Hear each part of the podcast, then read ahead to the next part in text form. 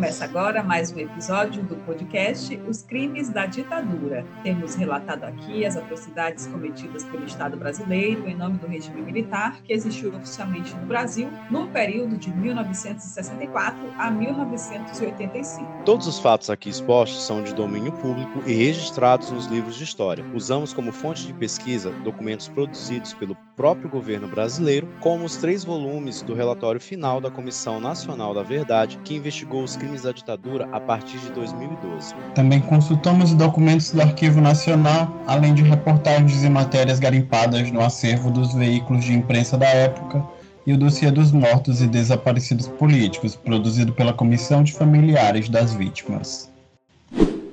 Hello! Sejam todos bem-vindos a mais um episódio do podcast Os Crimes da Ditadura. Gisele falando aqui de São Luís, do Maranhão, e eu gostaria de saber como é que todo mundo está em casa, vocês, meus colegas podcasters que estão aqui gravando com a gente, como é que vocês estão? Me digam. Eu, você, né, querido? Maria, socorro, fugiu a ordem. A ordem natural das coisas, eu me assustei. Desculpa, mas pode falar, por favor, Jubilaine, entre. Entre e sente. Entre, sente, fique à vontade. Pede mais uma neste, cerveja. Neste Rio de Janeiro está tão quente, tão quente, que a gente já tá correndo, sai correndo assim, sabe, gente? Eu não sei se vocês ouvintes aí vão conseguir sentir o cheiro das penas, né, que já estão queimando, porque, Nossa, ó, mas no mais estamos indo, né? A vontade A de correr tá tanto que eu já saí atropelando todo mundo. Exa é isso que eu ia falar, já entrou correndo na sala, já, "Ah, eu tô aqui no Rio de Janeiro. Nossa senhora. Meu Deus, aqui a vontade de correr também tá grande em São Luís do Maranhão, mas assim, tirando todos os problemas, tá tudo bem, tá tudo maravilhoso. É de Edson falando da Ilha do Amor. E o Alan Olá, pessoas. ah, Ah, eu... finalmente. Ah, mas que diabo! Ilha do Amor, ah, mas que diabo! Ainda bem que não fui eu. Foi de 8 a 80 muito rápido nessa conversa aqui, essa apresentação. Olá, pessoas. Alan falando aqui de Fortaleza, no Ceará. Trabalhei hoje, então eu estou esmurecido, como se diz em cearenseis. Esmorecido é uma palavra também muito comum no Maranhão, né? Esmorecido, aborrecido, cansado, chateado, né? Ai, Parecido. Tinha que fazer um dicionário do nordestino, né? Porque são, são É, mas- expressões muito, muito parecidas, né?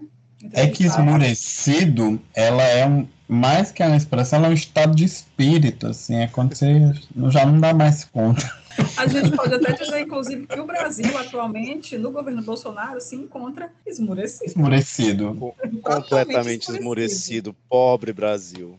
E deixa Hoje a gente a- aquele-. Aquele áudio da, da Renata Vasconcelos no, no Jornal Nacional, Xoxa, Manca. anêmica, capeta. devia ter esmurecido. Esmurecida. A gente, a- a gente coloca. A gente coloca. Gente, inclusive, essa semana eu estava conversando com um amigo que vocês não podem saber quem é, que, enfim, lá no lugar que ele trabalha, estava o jacaré abraçando todo mundo, né? Estava todo mundo muito nervoso. E aí eu disse, mas amigo, isso não é novidade, né? Estamos no governo Bolsonaro, nos acostumamos com o inaceitável, né? Infelizmente. É, aqui eu Conversei, dizer conversei com esse amigo também, tá, Gilda? É, aqui geralmente quando vem esses chororôs é de gente que voltou, né? Eu disse assim, meu amigo, sinto muito, mas você pediu para que isso acontecesse, né? Então, bem lembrado, Juba. Foi um É, com- com- Pedido. conversando com, com as pessoas, eu não, eu não sabia, mas conversando com esse meu amigo, com esse nosso amigo, né, Gilda? É, era uma coisa muito velada, mas essa pessoa, uma das pessoas lá que, que teve, que foi abraçada pelo jacaré, era votante do, do, do cabide da faixa presidencial. Até demorou, né? Vamos combinar. É, Quase quatro é. anos depois é que ele foi ser abraçado pelo jacaré. Mas, enfim, gente, adiantando o jabá do dia, né? Eu quero primeiramente agradecer aos nossos queridos ouvintes que já estão acompanhando o nosso podcast pelo Aurelo. Vocês são muito maravilhosos. Palmas! Isso porque a Aurelo é a única plataforma brasileira de áudio que dá uma forcinha aos produtores de conteúdo, remunerando os podcasts. Mas como isso? Monetizando o nosso conteúdo a cada play que é dado por vocês lá na Aurelo. Daí você ajuda seu podcast preferido e nem precisa pagar nada por isso. Baixe o aplicativo e escolha ser um apoiador do podcast Os Crimes da Ditadura. A boa notícia é que a assinatura é mensal e custa menos que um litro de gasolina. Olha lá, gente. Tá mais barato que a gasolina, tá mais barato que a carne, que o feijão, que o arroz, quase tudo no Brasil, né, gente? Vamos lá. Agora vamos pro nosso episódio. Vamos lá. É, vamos, né? Episódio 36. Emboscada como política de Estado. No episódio anterior, trouxemos todos os detalhes e circunstâncias que envolveram o sequestro do embaixador norte-americano Charles Elbrick por membros da luta armada que tentavam resistir à ditadura, num episódio ousado e desesperado que acabou ajudando a libertar 15 presos políticos das garras da repressão. No episódio de hoje, trazemos o relato da morte do professor e desenhista Luiz Fogaça Balboni, executado em uma emboscada organizada pelo delegado do DOPS, Sérgio Paranhos Fleury, em São Paulo, e as circunstâncias do assassinato do operário Virgílio Gomes da Silva, morto sob tortura na Operação Bandeirantes, também em São Paulo. Tanto Luiz Fogaça quanto Virgílio Gomes eram militantes da Aliança Libertadora Nacional, organização que estava sendo implacavelmente caçada pelas forças repressivas naquele ano de 69. Situação que piorou por causa do sequestro que desmoralizou o governo militar. Lembrando que Vigílio foi um dos comandantes do rapto de Charles Elbrick. Vamos aos fatos. Ainda estamos em setembro de 1969 e o caos político e social vivido pelo país se aprofundou bastante naquele período, num reflexo da rebordosa empreendida pelas forças de repressão contra os grupos armados, que impuseram ao governo militar a derrota do sequestro de um embaixador norte-americano e a libertação forçada de 15 presos políticos. Os integrantes da ALN, Aliança Libertadora Nacional, e do MR8, os grupos que conseguiram realizar o sequestro, eram os alvos preferenciais das forças de segurança. O guerrilheiro Cláudio Torres da Silva foi o primeiro sequestrador a ser preso, apenas dois dias após a libertação do refém no dia da independência, e o cerco contra os demais participantes do sequestro foi se fechando dramaticamente.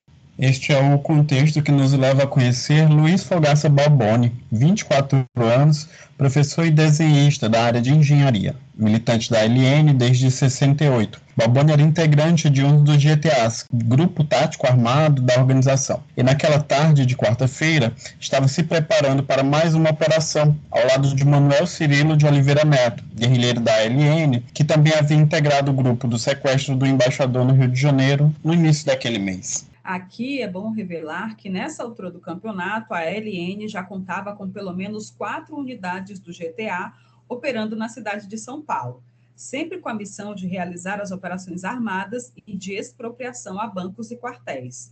Eram essas ações que financiavam a existência da organização e ajudavam a abastecer o arsenal que a LN estava montando para a guerrilha rural que pretendiam implantar para derrubar a ditadura. Uma das atividades comuns dos GTAs era o roubo ou a expropriação de automóveis para serem usados nas operações. Para dificultar as investigações da polícia, o grupo também roubava placas de automóveis aleatórios para serem trocados pelas placas dos carros roubados, numa logística que incluía 1. Um, trocar a placa verdadeira por uma roubada e dois, deixar o automóvel dormir estacionado em algum ponto da cidade até um outro GTA ir lá resgatar este automóvel, o que normalmente acontecia no dia seguinte. Um trabalho de ninja, praticamente. E era essa a operação a ser realizada naquele 24 de setembro de 69 por Balboni, codinome Matias, e Manuel Cirilo, codinome Benelo. Resgatar um Ford Corcel que tinha pernoitado na Alameda Campinas, num ponto próximo à Avenida Paulista. A dupla até já havia tentado resgatar este carro um dia antes, mas uma confusão na escolha das placas que substituiriam as originais acabou obrigando-os a deixar o resgate para outro dia. O problema é que a polícia já tinha recebido uma dica quente sobre o que os guerrilheiros andavam fazendo naquela região. Mas é muito incrível essa tática de, de fazer isso, né? Porque você dá um nó no juízo da polícia com esses carros todos, né? Era, era um, um trabalho mesmo de inteligência, né? Eles tinham que ser inteligentes porque a inteligência da repressão também era, era muito mais ampla do que a deles, né? O sistema de inteligência. É, eles tinham que pensar à frente, né? Bem é, eles tinham, eles tinham que pensar à frente, né? Porque como a, a, a, estrutura da repressão era muito maior do que eles, é, é, era muito fácil a repressão estar sempre muito próxima, né? Eu acho que isso que deixava tudo muito mais dramático. E uma pessoa que comete um crime comum é, e é perseguida pela polícia devem ser punidas, né? Pessoas que sofrem investigações policiais, elas tecnicamente é, vão responder a um código penal, né? E vão responder por aquele crime, né? Diferente desses crimes é, cometidos na ditadura militar, né? Que é uma, uma resposta à ditadura, mas a gente tem que lembrar que a ditadura estava com essa sanha sanguinária de responder dessa forma, né? Sobre tortura, sobre perseguição e sobre a morte também. Se pudesse também. matando, né? E se pudesse matando. É realmente indiscutível, né? A ditadura literalmente queria matar mesmo, né? As, que o, os métodos que eles usaram foram muito além do aceitável. É, inclusive, é, é eu estava vendo um filme hoje, e aí num dos depoimentos das pessoas, é, para os exilados, né? Uhum. Sempre é, a pergunta era a mesma, e a ditadura? Que o Brasil era conhecido por isso. Você batia brasileiro, batia o pé lá fora, a primeira pergunta que você ouvia era, e a ditadura? Eles batem muito? Complicado. Eram três da tarde quando Balboni e Manuel Cirilo apareceram na Alameda Jaú. O plano original seria encontrar ali uma guerrilheira de codinome Maria, descer para a Alameda Campinas, fazer o resgate do automóvel, efetuar a troca das placas e seguir para a operação que se tornou urgente, visto que já estava atrasada em pelo menos um dia, né? E aqui surgiu o primeiro alerta vermelho, que nem Balboni e nem Manuel Cirilo conseguiram se atentar. A companheira Maria não apareceu no encontro. A guerrilheira de codinome Maria era estudante de medicina Guiomar da Silva Lopes, uma das poucas mulheres a integrar um dos GTAs da ALM. Ela se atrasou para aquele encontro e acabou adiando a própria prisão por seis meses, sendo detida pela repressão somente em março de 1970. Teve sorte, né? Então, Balboni e Manuel Cirilo desistiram de esperar por Guiomar por volta das três e meia da tarde e cinco minutos depois já estavam na Alameda Campinas. De acordo com o depoimento de Manuel, a Comissão de Direitos Humanos da OAB São Paulo, prestado em janeiro de 97, ao chegarem ao local do resgate, os dois já se depararam com uma situação suspeita. O Corcel estava entre dois outros automóveis que colaram demais na traseira e na dianteira do veículo, de modo que seria impossível tirar o Corcel dali sem que se perdesse muito tempo com as manobras de praxe. Olha aí mais um alerta vermelho. O carro estava preso entre outros dois. Eles acharam aquilo suspeito. E mesmo assim entraram no Corcel. E mesmo assim entraram no Corcel, Jubes. E no momento em que entraram, um homem que estava sentado na mureta de um prédio bem na esquina com a Paulista, do lado oposto onde o veículo estava, se levantou e tirou uma arma que estava escondida embaixo da camisa. Detalhe: esse cara estava acompanhado de mais dois ou três, que imediatamente fizeram a mesma coisa. Manuel Cirilo só teve tempo mesmo de gritar para Balboni: Vamos embora! Olha lá o cara do prédio, isso é uma emboscada. Bino fudeu, ele disse. Cilada, Bino. Corre, Bino, é cilada. Gente, aí eles fizeram o que puderam, né? Cada um abriu sua porta no desespero, Balboni do lado da calçada, Emanuel no meio da rua mesmo, e correram na mesma direção. Nessa altura, os tiros atrás deles já estavam comendo solto, e os dois guerrilheiros sequer conseguiram empunhar os revólveres que traziam, porque foram pegos completamente de surpresa pela cilada armada pela repressão. A dupla entrou correndo pela Alameda Santos e percebeu que o semáforo mais próximo abriu, liberando o trânsito de modo que o barulho da sirene das viaturas que apareceram para persegui-los estava cada vez mais próximo dos dois. Manuel Cirilo conta que, num gesto desesperado, sacou sua arma e foi para o meio da via pública, apontando o revólver para o primeiro carro que apareceu na sua frente. O motorista, pego desprevenido, convergiu a direção abruptamente para a direita, chocando-se com outros veículos que vinham na pista paralela, paralisando todo o tráfego e forçando as viaturas a pararem também, o que acabou dando mais tempo para que os dois continuassem na fuga alucinada, dessa vez correndo em direção à rua Pamplona. O ex-guerrilheiro lembrou que o tempo inteiro que corriam, os tiros da retaguarda nunca pararam, até que uns 20 metros da Pamplona ouviu Balboni gritar por Benê, que era o nome de guerra que Manuel usava. Mas esse grito chegou aos seus ouvidos com um tom de socorro. Ao olhar para trás, viu o companheiro com uma mancha de sangue na camiseta, bem na altura do peito. Manuel percebeu também que Balboni continuava correndo, mas agora em ritmo lento. Ele teve poucos minutos para pensar, mas acabou decidindo retornar para auxiliar Balboni na fuga, metendo um braço por baixo do braço do guerrilheiro e tentando correr como as pernas lhe permitiam. Nossa, que dramático, né? Meu Deus, muito tenso mas Balboni só conseguiu oferecer mais peso aos esforços de Manuel. E no instante em que dobraram a esquina da Pamplona, Luiz Fogaça Balboni perdeu completamente as forças e caiu na calçada, liberando o companheiro para fugir sozinho. Exasperado e desalentado, Manuel não teve mais o que fazer, a não ser apontar a arma para o primeiro carro parado naquele semáforo, empurrar a motorista para o banco do carona fazer a conversão para a direção oposta e descendo a Pamplona, que na época era uma via de mão dupla. Balboni ficou para trás, mas Manuel continuou fugindo, conduzindo o veículo entre as duas mãos da pista e, por isso, colidindo continuamente com outros carros, até que uma colisão mais grave o imobilizou na via.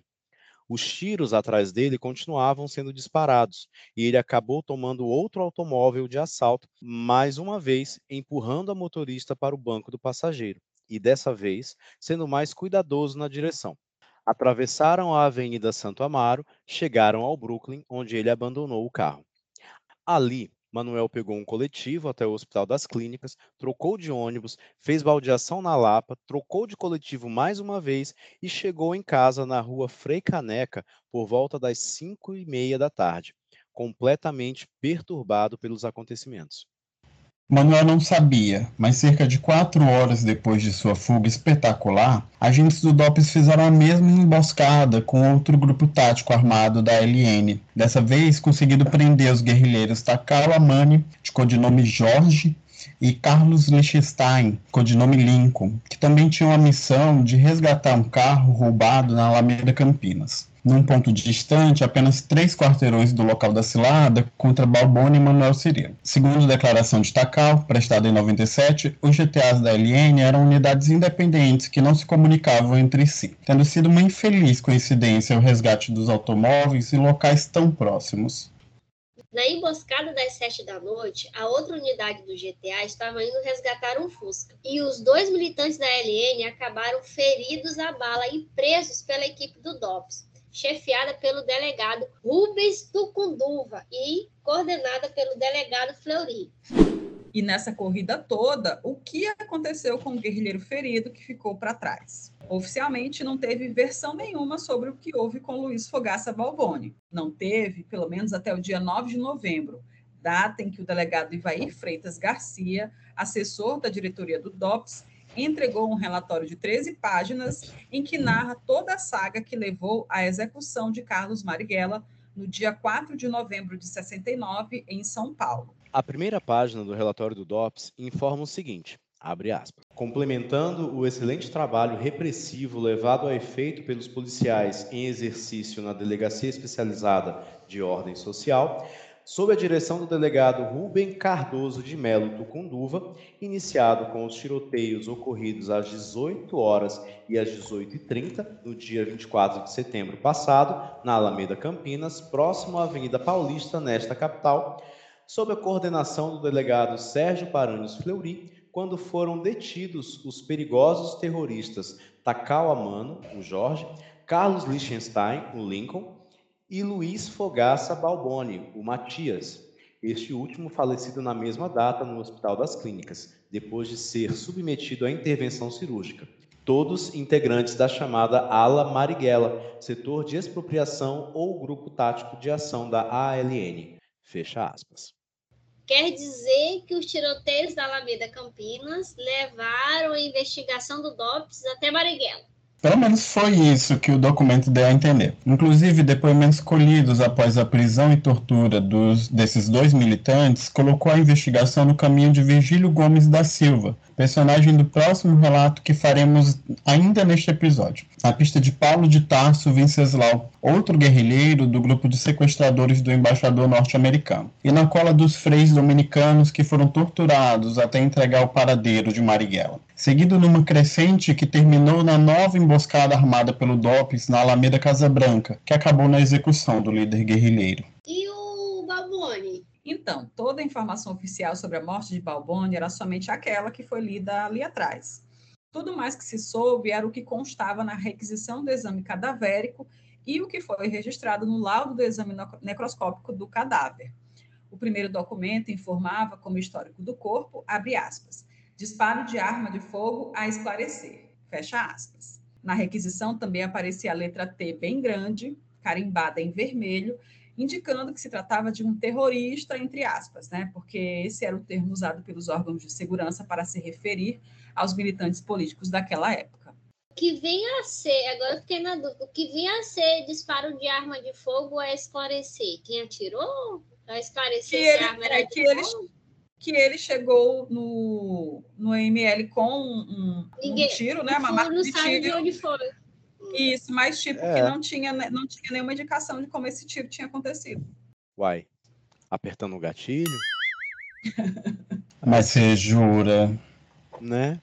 Já o exame necroscópico propriamente dito apontou que a morte do jovem de apenas 24 anos aconteceu a uma e meia da manhã de 25 de setembro de 69, no Hospital das Clínicas, após cirurgia para conter uma hemorragia no pulmão causada por ferimento pérfuro contuso na região torácica por projétil de arma de fogo.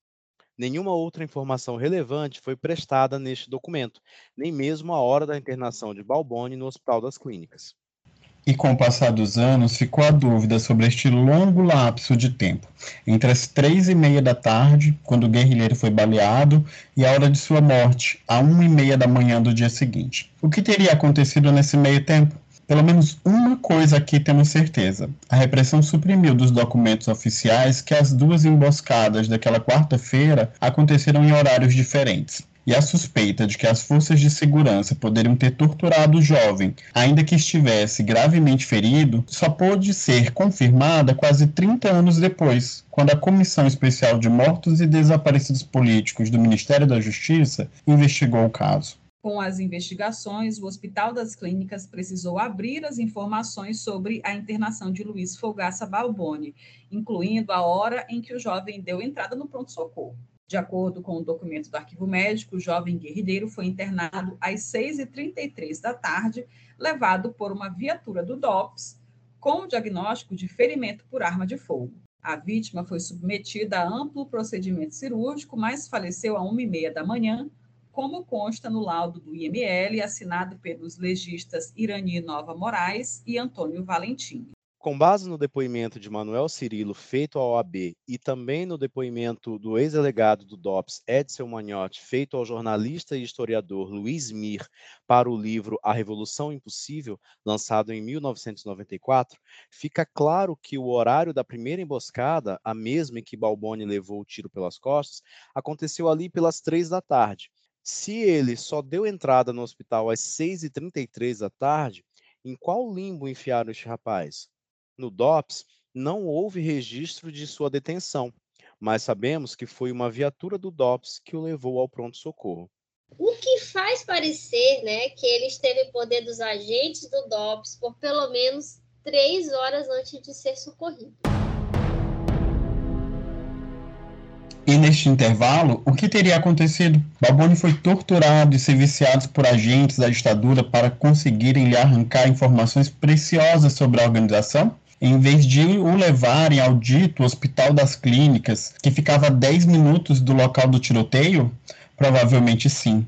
E esta foi a conclusão das investigações realizadas pelo Ministério da Justiça em 1997, quando a família dele entrou com um pedido de responsabilização do Estado pela sua morte. Sem o registro da prisão, a Comissão Especial de Mortos e Desaparecidos também concluiu que Luiz Fogaça Balboni provavelmente foi levado a um dos centros clandestinos de tortura que se proliferaram em diversas localidades durante a ditadura, a partir de meados de 69. E ainda que não tivesse sido levado ao DOPS, à OBAN ou a qualquer outro centro de tortura, o Estado brasileiro assumiu o risco da morte iminente do guerrilheiro por omissão de socorro durante as três horas em que o mantiveram em lugar incerto e não sabido, mas ainda assim sob a custódia de agentes do Estado. Tem uma coisa que ainda ficou nebulosa nessa história. Como a repressão tomou conhecimento dos carros que seriam resgatados pelos GTAs da LN?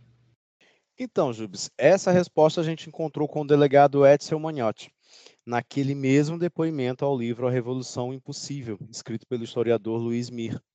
Entre as páginas 440 e 442 é revelado que, abre aspas, a grande queda da ALN na Alameda Campinas começou por uma informação que passamos para as rondas unificadas de investigação, quando fornecíamos as placas de carros roubados.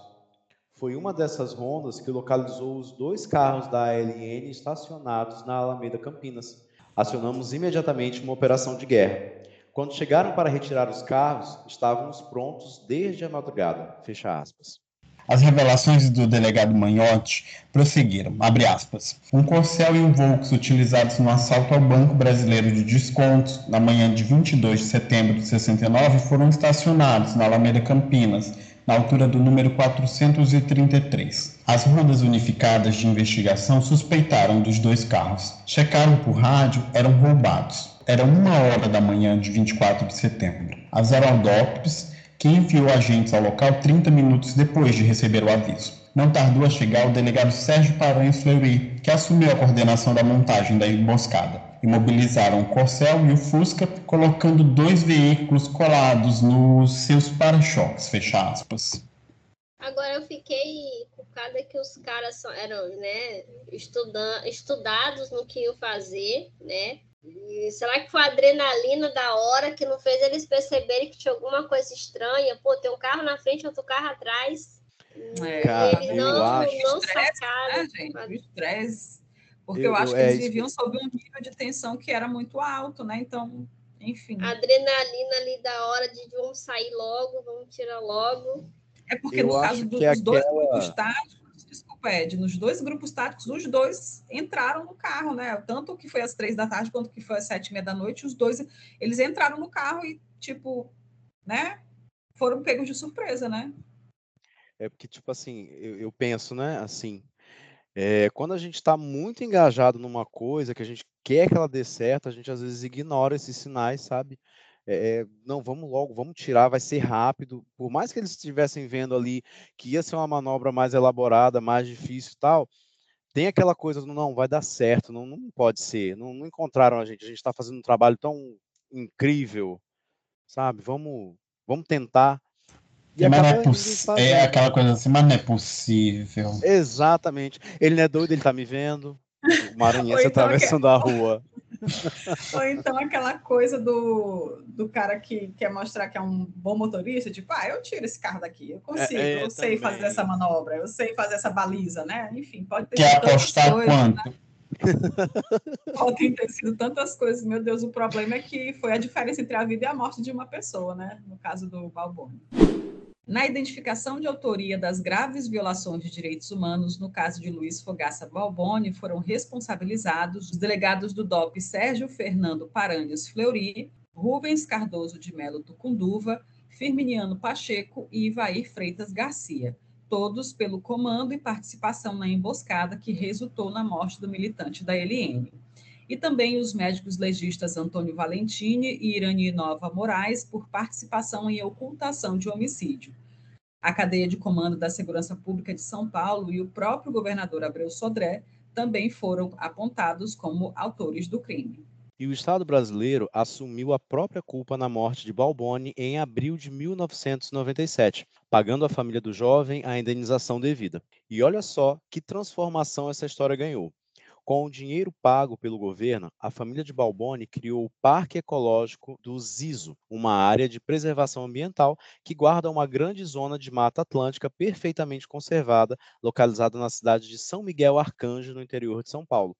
Zizo era o apelido familiar de Luiz Fogaça Balboni, que também foi homenageado com o nome de uma rua na cidade de Tapetininga, lugar em que nasceu. Legal, né? Muito massa, cara. É sempre muito interessante quando você vê que as pessoas conseguem né, esse, essas homenagens. A, a, rua que vira esse local de passagem que às vezes a pessoa nem sabe quem foi, mas que num momento como esse em que a gente fala, né, que a gente verbaliza isso, né, a gente dá, dá vida a essa pessoa, né? Aqui do Rio de Janeiro, eu tenho a mania quando passa rua fulano de tal. Eu pergunto logo, Jato, quem foi fulano de tal? Quem é fulano de tal? Quem fulano de tal fez?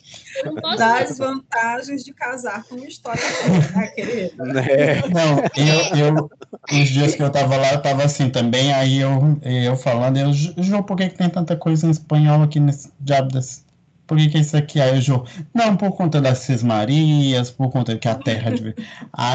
é uma morar com Jô é um privilégio de Berbare que, que usufruí durante 15 dias, mas é maravilhoso. Jô, uma pessoa incrível, viu? Beijo, Jô, a gente te ama. Jô, muito obrigado por tudo, Jô.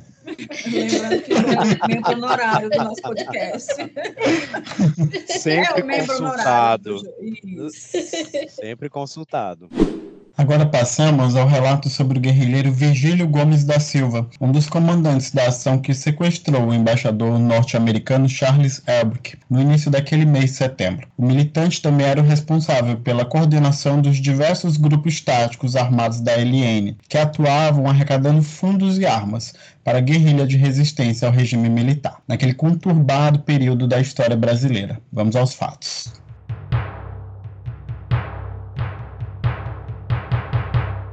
Virgílio Gomes da Silva nasceu numa família humilde do interior do Rio Grande do Norte. Desde criança, trabalhou para ajudar no sustento de seus familiares.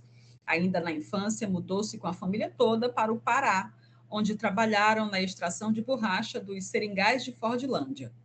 À medida que cresceu, foi mudando-se para várias regiões do país, sempre atrás de trabalho. Até que no início dos anos 50, partiu sozinho para a cidade de São Paulo em busca de melhores condições de vida e acabou tornando-se operário da nitroquímica, uma das indústrias do grupo Votorantim na época. Na vida de operário, Virgílio rapidamente passou a integrar o Sindicato dos Químicos e Farmacêuticos de São Paulo, passando a militar também no Partido Comunista do Brasil, o PCB. Quem acompanha o podcast deve lembrar que os anos 50 foram importantíssimos para a consolidação do movimento operário brasileiro na esteira do trabalhismo que dominou as ideologias políticas do país naquela época. E essa militância de Virgílio acabou levando-o à prisão, logo após o golpe de 64, na fase em que a ditadura tinha militantes do PCB e sindicalistas como principais alvos de perseguição. Solto após quatro meses de detenção, Virgílio continuou sendo perseguido pela repressão. Encontrou dificuldades para voltar a trabalhar nas fábricas químicas e acabou transferindo-se para o Uruguai, onde um pequeno grupo de perseguidos políticos tentava articular uma resistência à ditadura. Sem se demorar por lá, o operário voltou ao Brasil já muito próximo de Marighella e ainda militando no PCB de onde saiu junto como líder guerrilheiro em 67 para fundar a Aliança Libertadora Nacional. Vigílio foi um dos militantes da LN enviados para o treinamento de guerrilha em Cuba naquele mesmo ano de 67, como contamos em episódios passados. Isso mesmo, Jubes, e no retorno ao Brasil, ele ajudou a operacionalizar os três segmentos de atuação da LN na deflagração da luta armada contra a ditadura, que eram o setor de logística e apoio, o setor armado e de expropriações e o setor de massas, responsável por atrair novos militantes ao grupo organizado. Dentro da organização, Virgílio assumiu o codinome Jonas, sendo muito respeitado pelos companheiros, comandando pessoalmente as principais ações de expropriação, sempre impondo aos GTAs a necessidade de cuidado com as pessoas que encontravam nos bancos que assaltavam. Essa cautela extrema de Virgílio costumava gerar ações que cumpriam seus objetivos sem precisar disparar um único tiro. E no meio desse rolê todo, Virgílio era pai de família, casado com Dona Hilda Martins da Silva desde 1960, com quem teve quatro filhos, as crianças Vladimir, Virgílio, Gregório e Maria Isabel, ainda um bebê. A família toda vivia na clandestinidade, enquanto o guerrilheiro se dedicava à resistência contra o regime militar de maneira muito apaixonada, mas ainda assim com toda a disciplina que a atividade exigia. Foi assim que o guerrilheiro conhecido como Jonas conquistou seu espaço na ALN, como homem de confiança tanto de Marighella quanto de Joaquim Câmara. Aliás, Virgílio foi escolhido por Câmara para assumir o comando militar do sequestro do embaixador norte-americano lá no Rio de Janeiro, como contamos em nosso último episódio especial. Mas a vida de guerrilheiro, ela não é fácil. Após o sucesso da operação que libertou 15 presos políticos, o nome de Virgílio subiu na cotação da repressão, e ao lado de Marighella e Joaquim Câmara, passou a ser um dos homens mais caçados pelas forças de segurança da ditadura. E quando a gente fala que a vida de guerrilheiro não era fácil, queremos dizer que eles não tinham tempo para se esconder ou fugir da repressão. Os corres de todo dia continuavam sendo feitos porque eles precisavam manter a organização e suas engrenagens funcionando, especialmente porque um dos planos da LN era conseguir iniciar uma guerrilha rural para combater a ditadura logo naquele ano de 1970. Eu acho que é até por esse corre, né? É, eles terem que estar ali direto, são muitas decisões, né? O, o dia todo, vamos dizer, planos e muita coisa para fazer, que as pessoas dizem que só quem participou contra a ditadura foi vagabundo, né? Nossa, eles trabalharam muito mais do que então, qualquer. Então, né? Então, a pessoa. Tipo assim, ditadura, por exemplo. Né? É tipo assim, tem que ser muito vagabundo para passar o dia planejando essas coisas. E a gente vê aqui que não é bem assim, né? E você tinha um nível de adrenalina e de comprometimento que envolvia, no final de tudo, na sua vida, né? Tinha que dar certo, porque era a sua vida que estava ali, né? É, porque você pega o caso do, do caso anterior, né? Do, do Balboni. Quem estava com o Balboni? O Manuel Cirilo Neto, que estava lá no Rio também fazendo o, o, sequestro, né? Quer dizer, duas semanas depois, o cara estava já em um outro uma outra expropriação, um outro assalto, uma outra, uma outra ação da, da, da LN, como se nada tivesse acontecido. Quer dizer, trabalhando, trabalhando, trabalhando, como se não houvesse amanhã, né? E os corres de um guerrilheiro urbano eram o quê? Fazer expropriação, assalto a banco, expropriar armas em quartéis e patrulhas militares, e antes disso, planejar cada passo dessas ações para evitar dar chance para o azar. Quer dizer, o cara mal tinha comandado uma operação arriscada e estressante de um dos representantes da diplomacia do país mais poderoso do mundo, e na semana seguinte já estava distribuindo tarefas aos GTAs, planejando, organizando e executando assalto a banco e dando atenção que podia à família. Esse excesso de estresse e responsabilidade talvez até tenha atrapalhado o vigílio no episódio do tiroteio lá na Alameda Campinas. Tá aí uma possibilidade séria, Jubes. No depoimento de um dos guerrilheiros que foram detidos na emboscada que aconteceu à noite, é possível saber que a intenção da LN era executar uma ação em que eles fechariam uma determinada rua de São Paulo, que na época era conhecida por reunir muitas agências bancárias, e fazer quase um arrastão da expropriação né? Para pôr o plano em prática, era necessário que a organização reunisse o máximo de automóveis possíveis. E talvez por isso, o Corcel e o Fusca dos dois GTAs atacados no dia 24 de setembro estavam numa região tão próxima uma da outra. E a tarefa de apanhar os veículos estacionados, trocar as placas, roubar outras placas, distribuir as chaves dos carros, era uma tarefa coordenada por Vigílio, estressado, não evitava. Não, e, e tenso, né? A tensão e o estresse tiram o foco, né? Tudo eu, tudo eu nessa casa. Acabei de sequestrar o embaixador. A gente já sabe, né, que a prisão dos guerrilheiros Amano e Carlos Liechtenstein acabou desencadeando uma série de investigações que deram às forças de segurança o caminho das pedras até Marighella, o inimigo público número um do Estado, né, de acordo com o regime na época. Isso porque a repressão encontrou uma infinidade de documentos e papéis que apontavam endereços, nomes de pessoas, militantes, simpatizantes, enfim. que ajudaram as forças de segurança a avançar nas investigações e fechar o cerco contra a cúpula da LN, inclusive prendendo e torturando militantes que acabaram soltando informações que foram definitivas para chegarem até Virgílio. A queda da ALN naquela época pode ser comparada a uma fileira de peças de dominó caindo, em que uma peça após a outra vai tombando depois da primeira queda. Virgílio e a organização já tinham noção exata do cerco contra ele e começaram a organizar a ida do comandante Jonas e sua família para Cuba. A esposa Hilda e as crianças foram levadas para um sítio em São Sebastião, no litoral paulista, e Virgílio foi abrigado na casa do jornalista Antônio Carlos Fon, militante da ALN, que mantinha uma fachada profissional bem distante da organização e era considerado acima de qualquer suspeita para os órgãos de repressão. Mas havia um porém. Antônio Carlos Fon era irmão de Atom Fon, nome de guerra Ivo, guerrilheiro que acabou tendo nome e endereço expostos em uma das sessões de tortura contra os vários militantes da LN que haviam sido presos naqueles dias. Atom não estava no local, pois tinha sido transferido pela organização há pouco tempo para o Rio de Janeiro. Mas Antônio Carlos estava lá, dormindo junto a um farto material da guerrilha da LN, incluindo 300 quilos de dinamite e alguns dos fuzis roubados por Lamarca quando desertou do exército no início daquele ano. Esses fuzis ainda estão rendendo, né? Gente, imagina o susto, né? Eles acharam que encontrar alguém, encontrar um outro completamente diferente, né? Porque esse Antônio Carlos Fon, ele era jornalista da editoria de polícia. Então, ele tinha muita relação com delegados, agentes, enfim, com, a, com, com essa área, né? E ninguém nunca imaginou que ele pudesse ser um guerrilheiro, né? Só que ele cumpria um papel. O papel dele era conhecer a polícia de dentro para poder dar as informações para a LN, né? Interessante é, esse papel dele.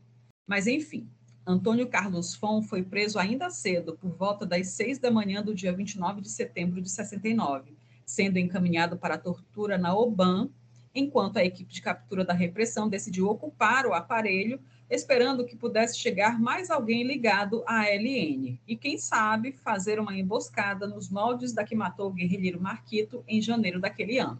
E mais duas pessoas chegaram. Uma era a guerrilheira Maria Aparecida dos Santos, também presa e barbaramente torturada na OBAN. E às nove da manhã chega mais alguém, Virgílio Gomes da Silva.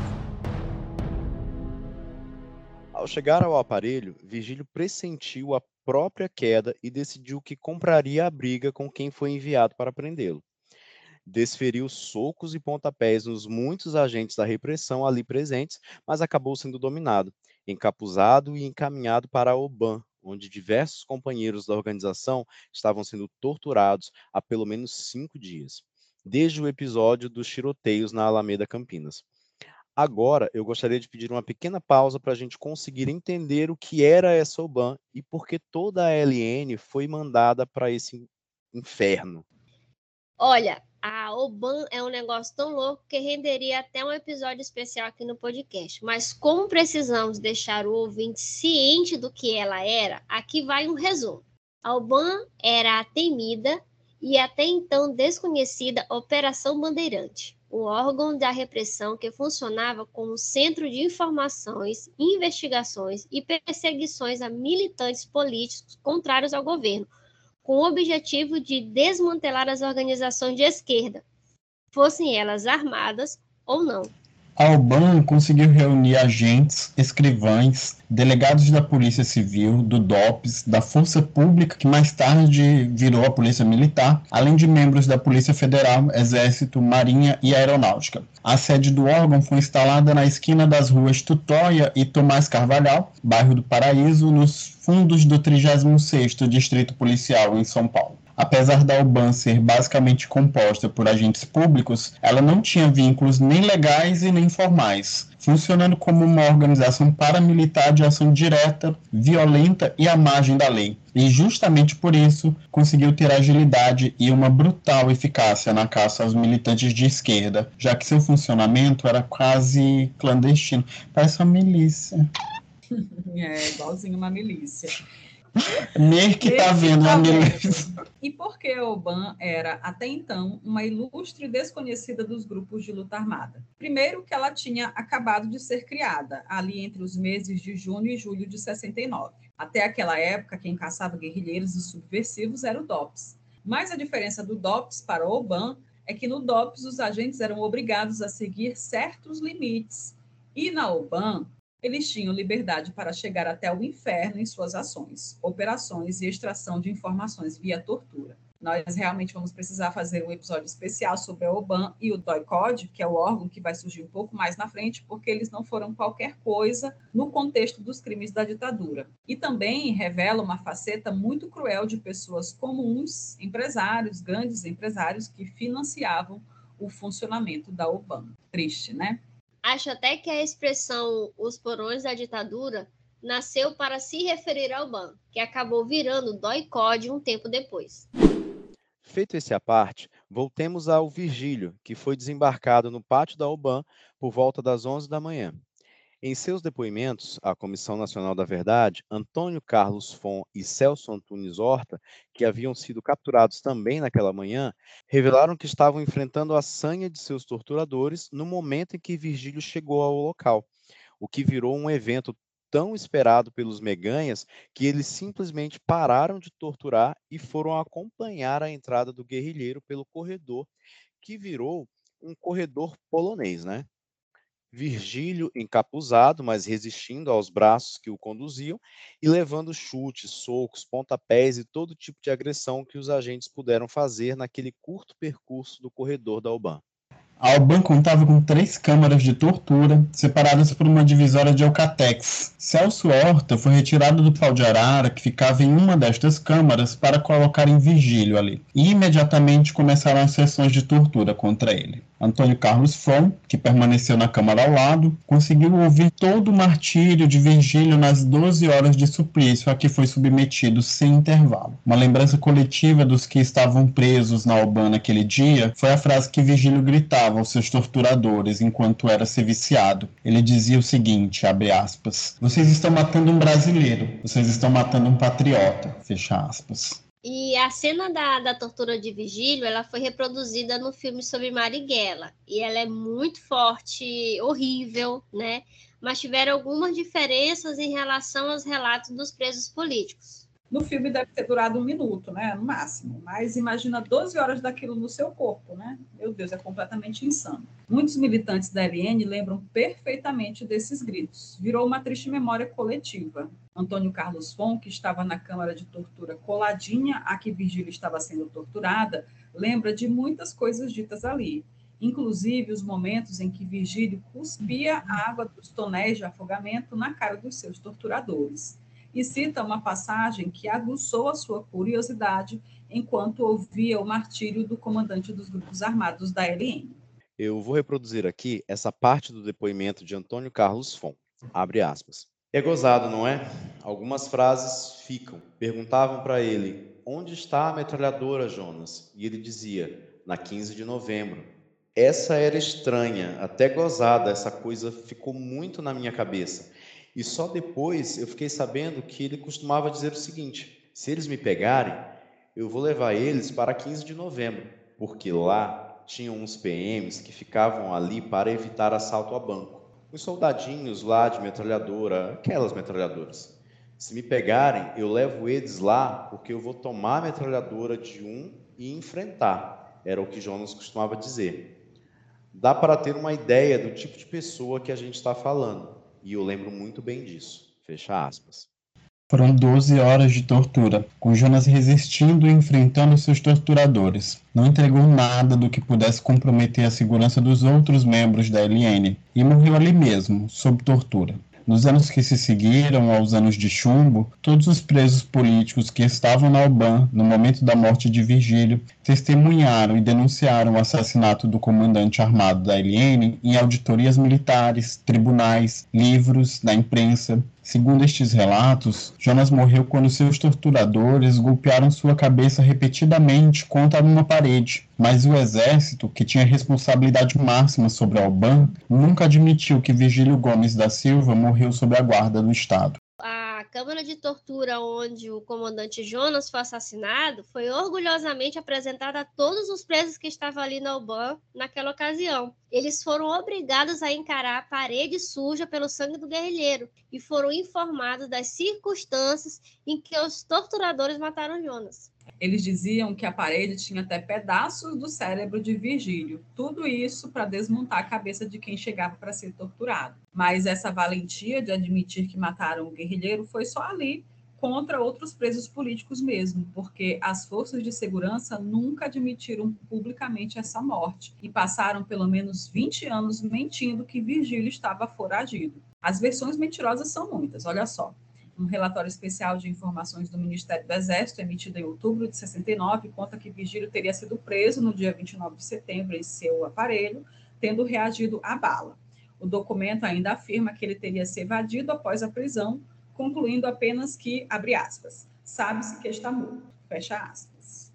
O escritório do SNI em São Paulo também emitiu um documento fantasioso, em 3 de outubro do mesmo ano, afirmando que, abre aspas, o terrorista Virgílio Gomes da Silva, vulgo Jonas, teria falecido após resistir à prisão. Fecha aspas. Já o relatório dos ministérios militares, emitido em 1993, afirma que Virgílio era dado como desaparecido, até que em 1990, com a descoberta da vala de Perus, local onde diversos corpos de militantes políticos foram enterrados como indigentes pela ditadura, o governo foi obrigado a abrir os arquivos do IML de São Paulo e, com isso, foi possível encontrar uma requisição de um exame de necropsia de cadáver de um desconhecido, identificado somente pelo número 4059-69. Este desconhecido teria sido enterrado no cemitério de Vila Formosa, um dia após a morte e desaparecimento de Virgílio. Na época, buscas foram realizadas, mas não foi possível localizar com precisão o paradeiro do corpo, porque o cemitério já havia sido muito alterado desde 69. O caso permaneceu um mistério até 2004, quando o jornalista Mário Magalhães, aquele que escreveu a biografia de Marighella, inspirando o filme de Wagner Moura, começou a pesquisar os arquivos do DOPS como fonte para o livro e encontrou o laudo necroscópico referente ao cadáver de número 4059-69 com a foto do corpo de Virgílio.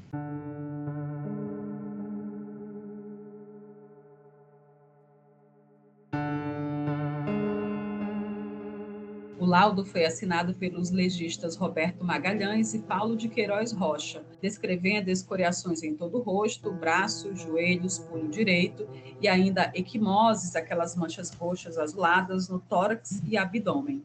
Hematomas intensos na mão direita e na polpa escrotal. Internamente registraram hematoma intenso e extenso na calota craniana, fratura completa com afundamento do osso frontal. Meu Deus hematomas em toda a superfície do encéfalo, hematoma intenso no tecido subcutâneo e muscular da sétima à décima primeira costela esquerda, fratura completa da oitava, nona e décima costelas direita. Os legistas concluíram que a morte foi consequência de traumatismo crânioencefálico causado por instrumento contundente, mas citando formalmente que, abre aspas, a morte não foi causada por tortura. Fecha aspas. Meu Deus, é inacreditável. É, foi Covid.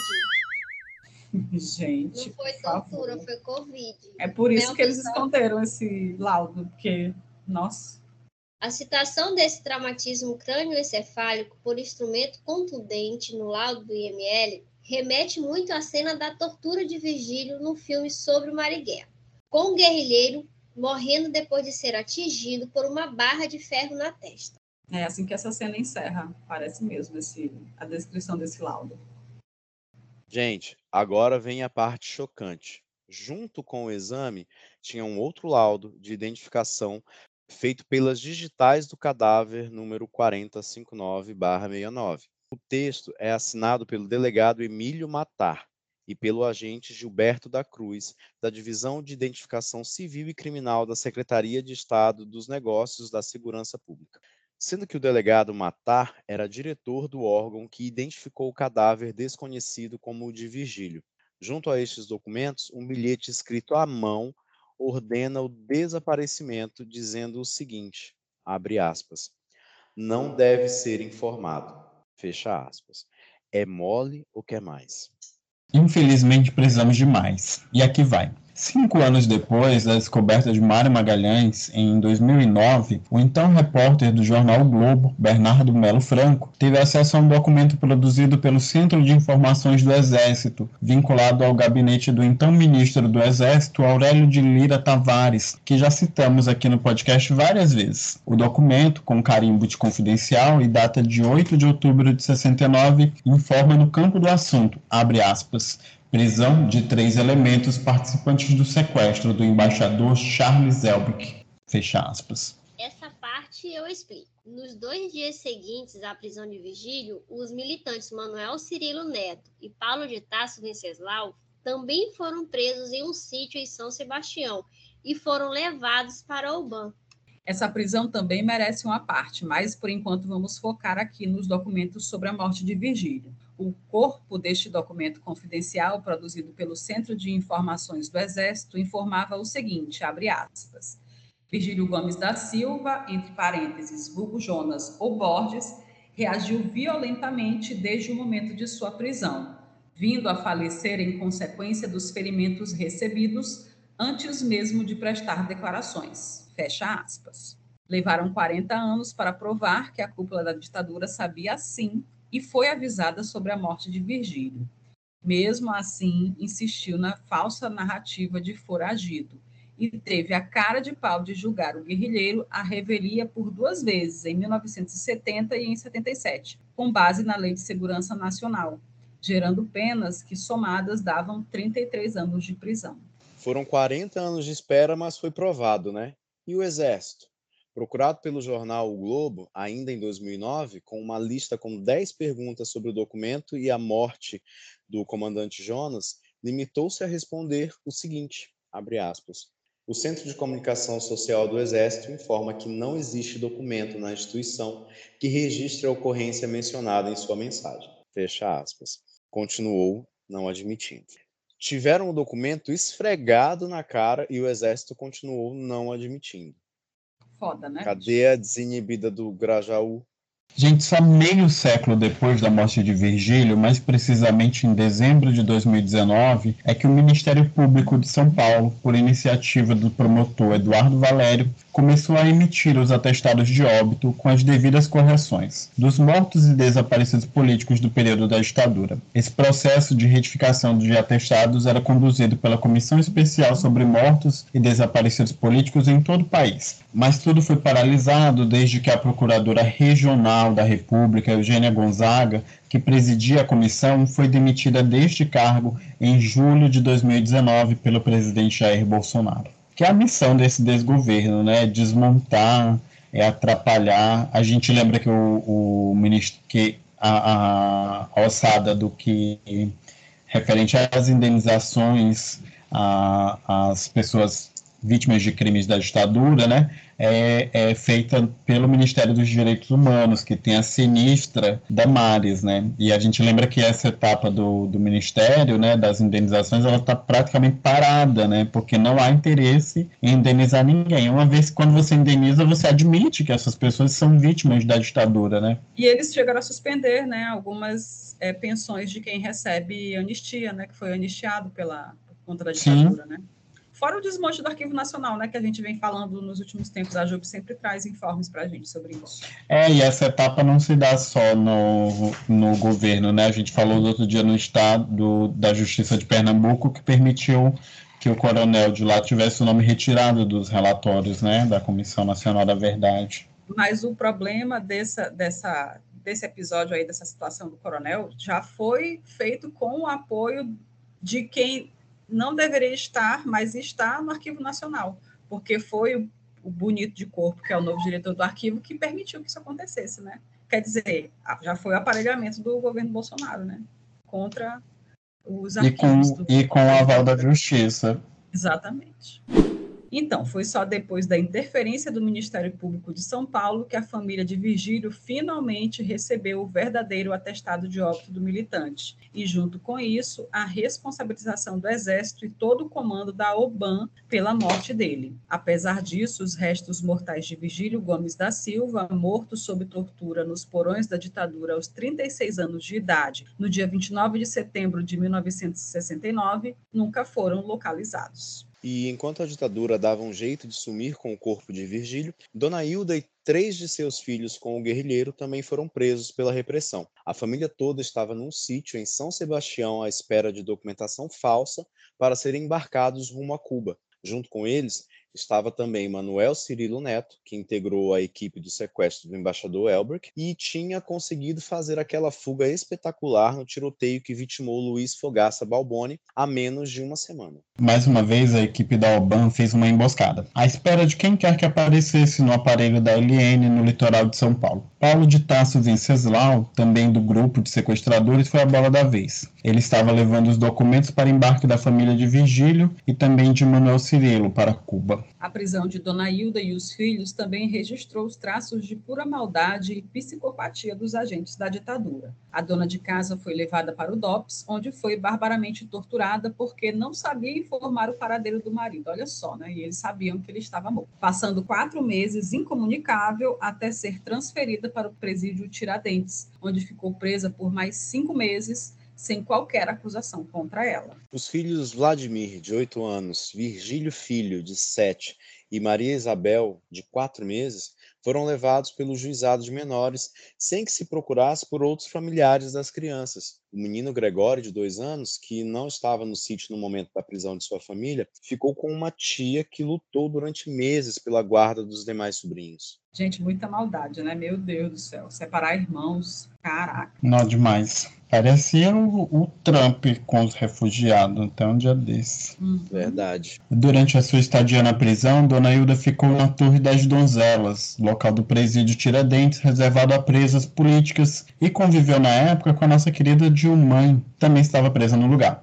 Ela permaneceu presa por nove meses e acabou sendo libertada sem processo nem nada, porque, na verdade, a prisão de Dona Hilda tinha sido um sequestro, não tinha nenhum fundamento e finalmente recuperou suas crianças. E aqui, ela, a própria dona Hilda fala isso num depoimento que eu assisti, é, que foi um sequestro a prisão dela, porque nunca teve nada contra ela, ela não tem nenhuma. Ela só não deu conta fala, do homem, ela sabe onde é que tá o homem? É, ela não tem nada na ficha dela, ela não foi fichada de nada, ela tem a ficha completamente limpa. Só deixaram ela lá presa e depois soltaram. Eu li também que no depoimento da, da dona Hilda que ela que, ele, que eles obrigaram ela a ir em vários lugares do interior do estado, né? Porque eles queriam que ela mostrasse para os agentes da repressão, né, para os agentes da UBAN, para os agentes do DOPS, onde é que estavam enterradas as armas da, do, da LN. E ela não sabia disso, gente, porque ela era esposa de um guerrilheiro, mas ela cuidava dos filhos, ela tinha criança, ela tinha bebê, como diz aquele meme. Ela tinha criança. criança. Não, e é criança além de crianças pequenas, ela tinha um bebezinho. Quer dizer, qual o tempo que essa moça tinha de, de saber onde é que tinha a arma da Eliane enterrada? E aí o que acontece? Ela diz que literalmente enrolou eles mesmo, né, para que para levando para lugares que ela sabia que jamais teria armas da Eliane. E depois ela fez uma greve de fome para que eles parassem de obrigar ela a, a continuar viajando atrás desses fulanos a depósito de armas. E foi só assim que ela foi enviada para o presídio de Tiradentes, porque até então ela estava incomunicável no DOPS. Olha que loucura, gente. Meu Deus. E se fosse crime, você sabe onde tá o marido, menina? Tinha muita gente presa. Ainda mais hoje em dia, né? E aí, depois que saiu da prisão, Dona Hilda conta que foi difícil sustentar os filhos porque não conseguia trabalho. Aos 37 anos e com quatro crianças, né? Ninguém se dispôs a ajudar, infelizmente. Até que ela encontrou uma das ex-companheiras de prisão, que ainda militava na LN, e arranjaram o necessário para que toda a família de Virgílio fosse para o exílio. Primeiro foram para o Chile, depois seguiram para Cuba e ficaram 18 anos por lá. Ela revela que tem Cuba como segunda pátria, por ter conseguido criar os filhos com a dignidade que qualquer outro cubano teria. Os filhos se formaram engenheiros por lá mesmo e a família costumava receber honrarias e flores com certa periodicidade do governo, porque era viúva de um guerrilheiro considerado mártir da luta contra o imperialismo. Outra história, né, gente? Meu outro Deus. momento, outro lugar. Nossa. Essa vivência, né, nesse contexto de exílio, né, e de asilo político que, que acaba tendo, né, ela é transformadora nesse sentido de vida, né? Você precisa reconstruir laços com com a pátria, com, com a língua, né, com a cultura de um povo e se um dia eu puder ser exilado em algum lugar, se for necessário, espero que não, irei de livre e espontânea vontade para Cuba, tá? É, ela até fala nas entrevistas que ela já deu por aí, né? Qualquer pessoa que queira falar mal de Cuba, sempre ela vai brigar, porque ela ama Cuba, né? E tipo, Cuba deu muito mais para ela do que o Brasil, né? Quer dizer, o marido, que ele tirou, né? o marido dela, né? O Brasil tirou o marido dela, tirou a cidadania dela. E quando ela foi para Cuba, ela foi tratada como uma, a, a, viúva de um Marte, né? Conseguiu receber tudo que, que um cubano, um cidadão cubano receberia, né? Quer dizer, é, realmente é um outro nível, né? De relacionamento com o país, né? Com o país. Não demais. Em 1990, a família retornou ao Brasil por ocasião da descoberta da vala de Perus e os primeiros documentos que indicavam o paradeiro do corpo do marido. Ela acompanhou todos os passos da busca pelos restos mortais de Virgílio que não deram certo. E aos 90 anos continua viva, esperando que esse momento possa chegar logo. É uma vida inteira, né? Né, gente? 50 anos esperando. E esse foi o nosso longuíssimo episódio 36, que nem era especial, né, mas acabou parecendo um. Com ele, podemos mostrar que a ditadura se utilizou dos expedientes mais canalhas para exterminar os adversários políticos do regime militar, como se fosse comum ou aceitável o Estado brasileiro matar brasileiro. Vamos seguir agora para as indicações do episódio. Quem começa? É, Gilda. Eu tenho a recomendação. Eu tenho. É, amigos, eu vou, vou ser a pessoa mais redundante desse podcast. É redundante, repetitiva, tá? Eu vou estar sempre aqui martelando com vocês a mesma coisa, tá? Tô nem aí se vocês acharem chato. Não, pessoal, eu vou deixar aqui com vocês mais uma matéria que vai deixar aí para vocês cientes, né, do que está acontecendo ainda, que eu venho sempre comentando com vocês sobre o desmonte do, do Arquivo Nacional, sobre o descarte de documentos, principalmente documentos sobre a ditadura, né, que esse governo de que nós temos. E nessa reportagem, né, ela fala dos tipos de documentos que estão sendo que eles estão, estão sendo descartados, fala do desmonte dos órgãos como Arquivo Nacional, Biblioteca Nacional, Museu Histórico Nacional, Casa de Rui Barbosa, tudo que tem valor histórico aqui para a gente, esse governo está fazendo questão de eliminar, né? De, é, um dos maiores sonhos do Bolsonaro, né? Desde quando ele ainda era um pequeno palhaço que não ameaçava nada, que ele sempre fez questão de colocar que é, a questão dele de querer destruir esse tipo de documento. E com a chegada dele no governo, ele está conseguindo isso, né? Ele está atrapalhando o, a questão da, dos trabalhos da, da Comissão Nacional da Verdade. O desmonte foi iniciado em 2019 com um decreto que retirou do Arquivo Nacional a, a, prerrogativa de decidir sobre a eliminação ou não de documentos. Quer dizer, não é o arquivo nacional que, que arquiva, que tem esses documentos, que tem pessoas especializadas nesses documentos que vão dizer o que é que. Ah, isso aqui pode ser jogado fora, isso aqui guarda. Não. Eles pegam, pegaram a pessoa que não tem nada a ver com nada a ver, né? Para estar tá administrando isso e estão sumindo os documentos aí importantíssimos. E nessa reportagem são denúncias de, de servidores do arquivo, inclusive servidores que foram demitidos porque iriam abrir a boca, queriam falar a verdade. O link para você acessar essa reportagem vai estar tá lá no nosso na nossa página, tá? Para você dar uma conferida. É uma matéria realmente muito interessante e que todo mundo deveria se interessar, né, por saber que, que, que tá apropriado nacional. É, a gente vai deixar eu... o link aqui nas, na descrição do episódio aí na sua plataforma de podcast. Inclusive, indico se você é do Rio de Janeiro ou está no, no Rio de Janeiro, é, ou vai ao Rio de Janeiro nos próximos dias, visite o arquivo, né, converse com as pessoas.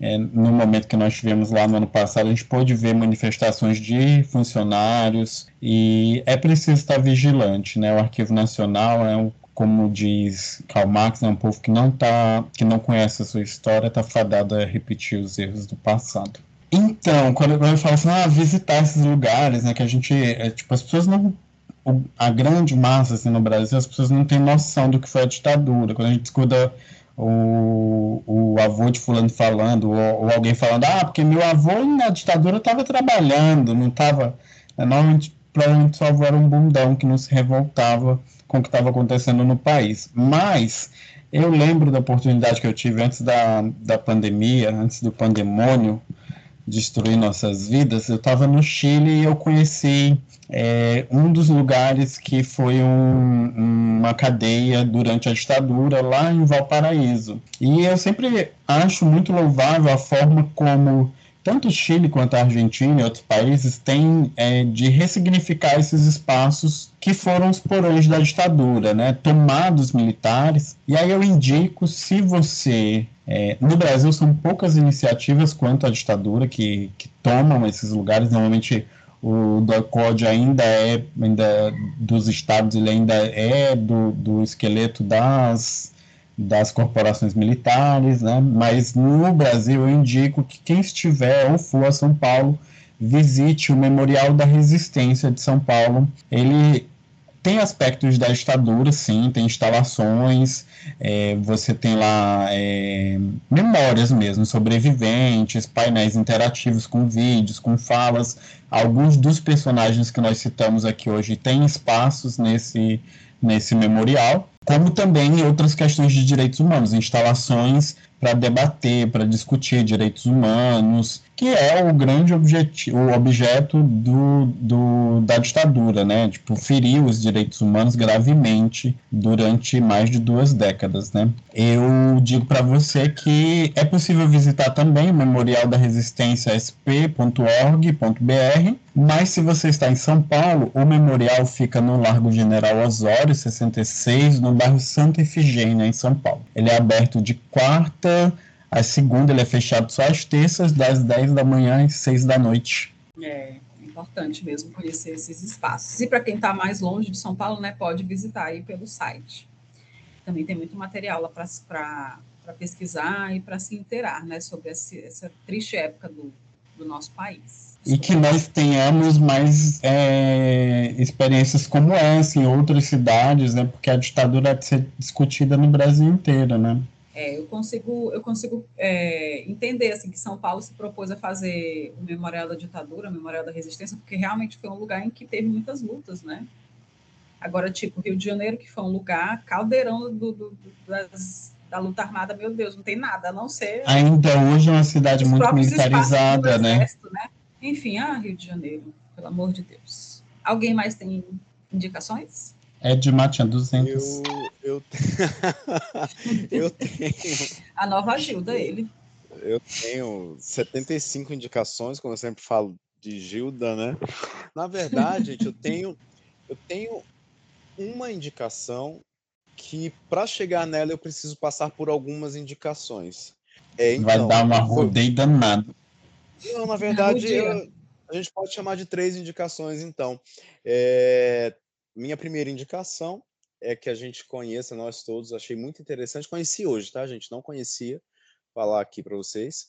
A Rede TVT, que é a TV dos Trabalhadores, que foi fundada, inclusive, por curiosidade, pelo Sindicato dos Metalúrgicos, tá? Há algum ano, não me cobrem isso, pelo amor de Deus, 2010, tá? Lembrei. E tem essa visão assim progressista do mundo e tem um monte de matérias lá muito interessantes e alguns programas também. E dentro dessa grade de programas tem um programa chamado Seu Jornal. Num dos episódios do Seu Jornal, uma, uma matéria especial que fala sobre o Vigílio Gomes da Silva, que é, foi um dos nossos personagens principais aqui hoje, e tem um depoimento assim muito dois depoimentos dentro desse, desse é, dessa matéria que assim são muito tristes de se ver que é o da dona Hilda e do filho Vladimir. Né? Vale muito a pena a gente ver esse momento por para que a gente tenha ah, uma noção do que é a dor que essa família passou. Né? É muito interessante, foi muito difícil de assistir, mas é, é importante para que a gente crie essa, essa empatia e que algumas pessoas parem de dizer que isso não aconteceu, que isso não foi nada, que só matou vagabundo. Essas pessoas não são vagabundas, essas pessoas não são desocupadas.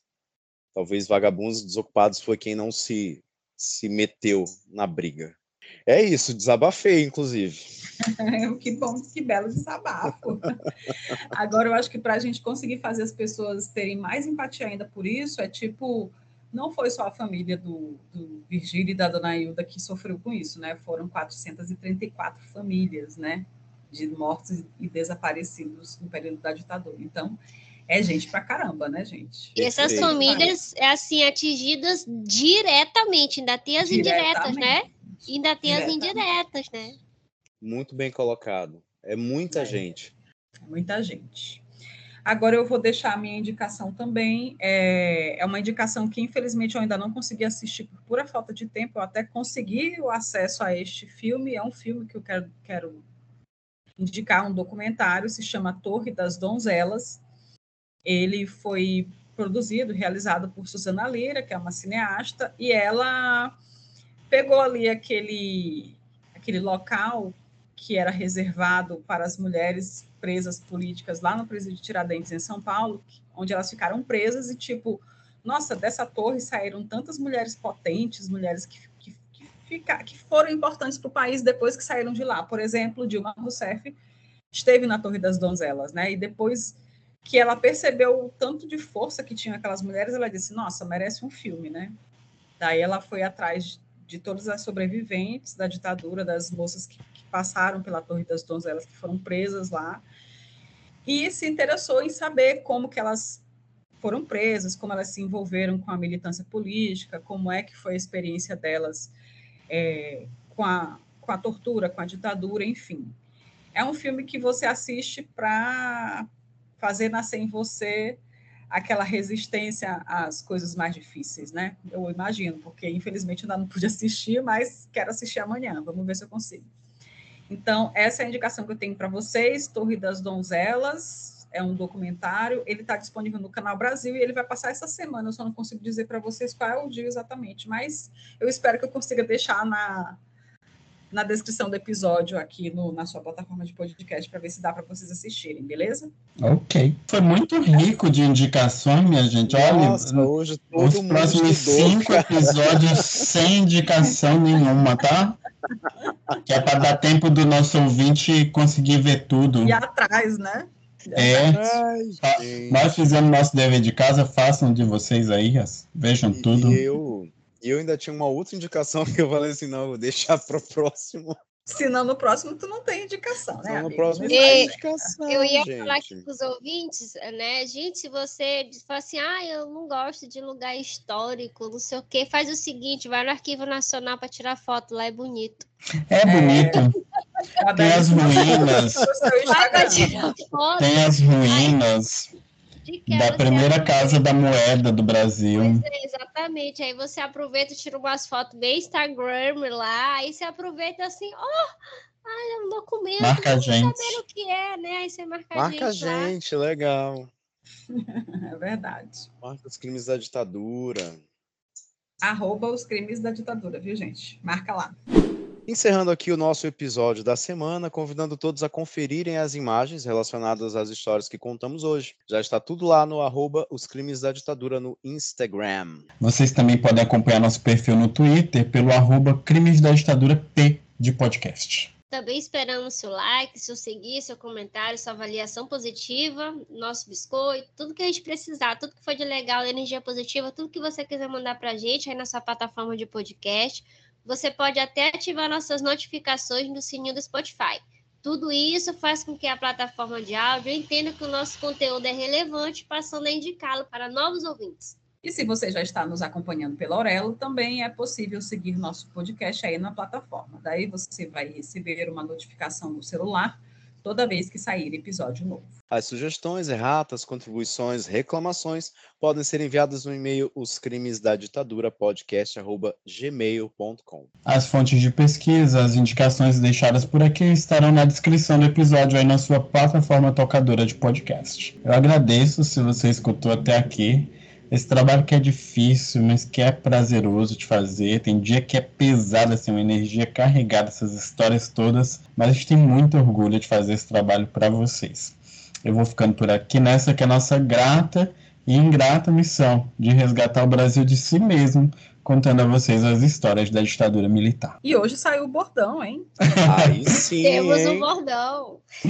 Temos um Temos bordão. um quase episódio.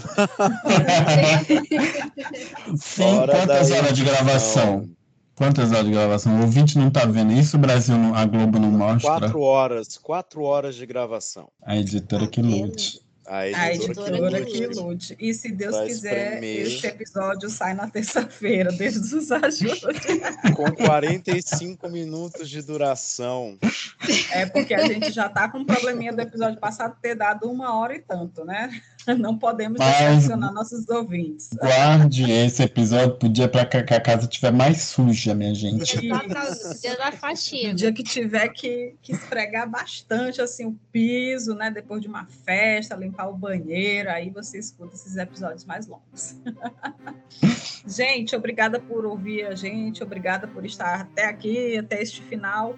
Um abraço, se interem mais dos crimes da ditadura, porque essa história é do Brasil, faz parte também da sua vida, por mais que você não perceba. Beijos e até a próxima quinzena. Gente, obrigado pelos milhares de ouvintes que temos pelo Brasil inteiro e até a próxima quinzena. Beijos comunistinhos aqui do Rio de Janeiro. Até o próximo episódio, gente. Tchau. Tchau. Valeu! Tchau!